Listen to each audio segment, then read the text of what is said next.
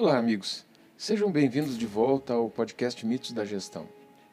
Há algum tempo, todos nós estamos observando a evolução do debate sobre inteligência artificial, com demonstrações crescentes de novas tecnologias na área da robótica e da automação de processos. E nós aqui pensamos se este não seria um bom momento para pensar um pouco mais sobre o que significa essa palavra inteligência e sobre tudo que está sendo associado a ela ultimamente. A inteligência, em termos gerais, é medida normalmente pelo QI, ou seja, o quociente de inteligência, sendo que desses testes, os mais populares são o Stanford Binet e os testes de Wechsler, que incluem muitos subtestes verbais e não verbais que são organizados em uma única pontuação. As matrizes progressivas Ravens também são bem populares como uma medida única não verbal e culturalmente justa.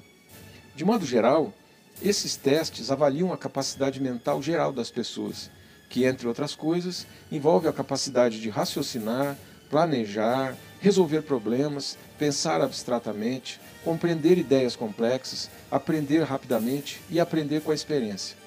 Mas olha, não existe uma definição universalmente aceita de inteligência. De maneira geral, Inteligência é uma palavra que descreve a capacidade de um indivíduo de executar bem um conjunto de tarefas desejadas.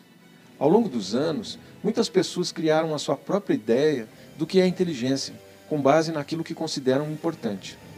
Lá atrás, no passado, havia uma tendência de se pensar que a inteligência estaria correlacionada com o desempenho acadêmico, isto é, com a capacidade de ter um bom desempenho em linguística, matemática, lógica e outras áreas do conhecimento baseadas na escola.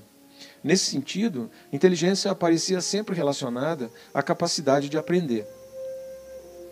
Recentemente, houve uma mudança para tentar incluir uma gama mais ampla de coisas nessa definição de inteligência, como habilidades de resolução de problemas, raciocínio abstrato, adaptabilidade ao ambiente, velocidade de processamento mental, criatividade, motivação, comportamento direcionado a objetivos, acuidade sensorial e a capacidade de adquirir conhecimentos, bem como muitas outras coisas eventualmente discutidas em situação de aprendizagem. Muito bem. Com isso, as pessoas começaram a acreditar que a inteligência assume diferentes formas dependendo das exigências do ambiente e da cultura em que se vive ou que se é criado. O resultado é que tem sido difícil desenvolver uma definição clara de inteligência que se adapte às crenças de todo mundo. Em 1905, Alfred Binet concebeu o primeiro teste de QI que foi utilizado para prever o desempenho acadêmico das crianças. Naquela época, as pessoas estavam começando a compreender as implicações desses testes. O resultado desejado era obter maior assistência às crianças na escola, mas é fácil ver como nem sempre esse seria o resultado alcançado. Na época, se acreditava que conhecer a inteligência de uma pessoa poderia limitar o seu esforço para ter um melhor desempenho e, inadvertidamente, fazer com que ela e outras pessoas estabelecessem um padrão a ser cumprido que pode estar acima ou abaixo da sua capacidade real. No entanto, os testes de inteligência tornaram-se uma prática muito comum. Um homem chamado David Wexler desenvolveu os testes de inteligência para crianças e adultos que são usados até hoje. Esses testes tentam avaliar vários aspectos da inteligência de uma pessoa e acabaram sendo amplamente padronizados. Além desses testes padrão, na era da tecnologia atual, também existem muitos testes que estão baseados em inteligência na internet. Esses testes variam em validade, assim como todas as outras coisas na internet, mas alguns deles testam conhecimentos e habilidades bastante semelhantes àqueles testes padrão. Bem, esses testes geralmente examinam muitos dos aspectos que se acredita estarem envolvidos na inteligência. Porém, há aspectos que os testes não abordam, como, por exemplo, a adaptabilidade das pessoas ao seu ambiente, a criatividade, a orientação para objetivos ou mesmo a motivação. Esses aspectos seriam muito difíceis de avaliar simplesmente fazendo um teste, por isso não é surpresa que não sejam abordados nos exames padronizados.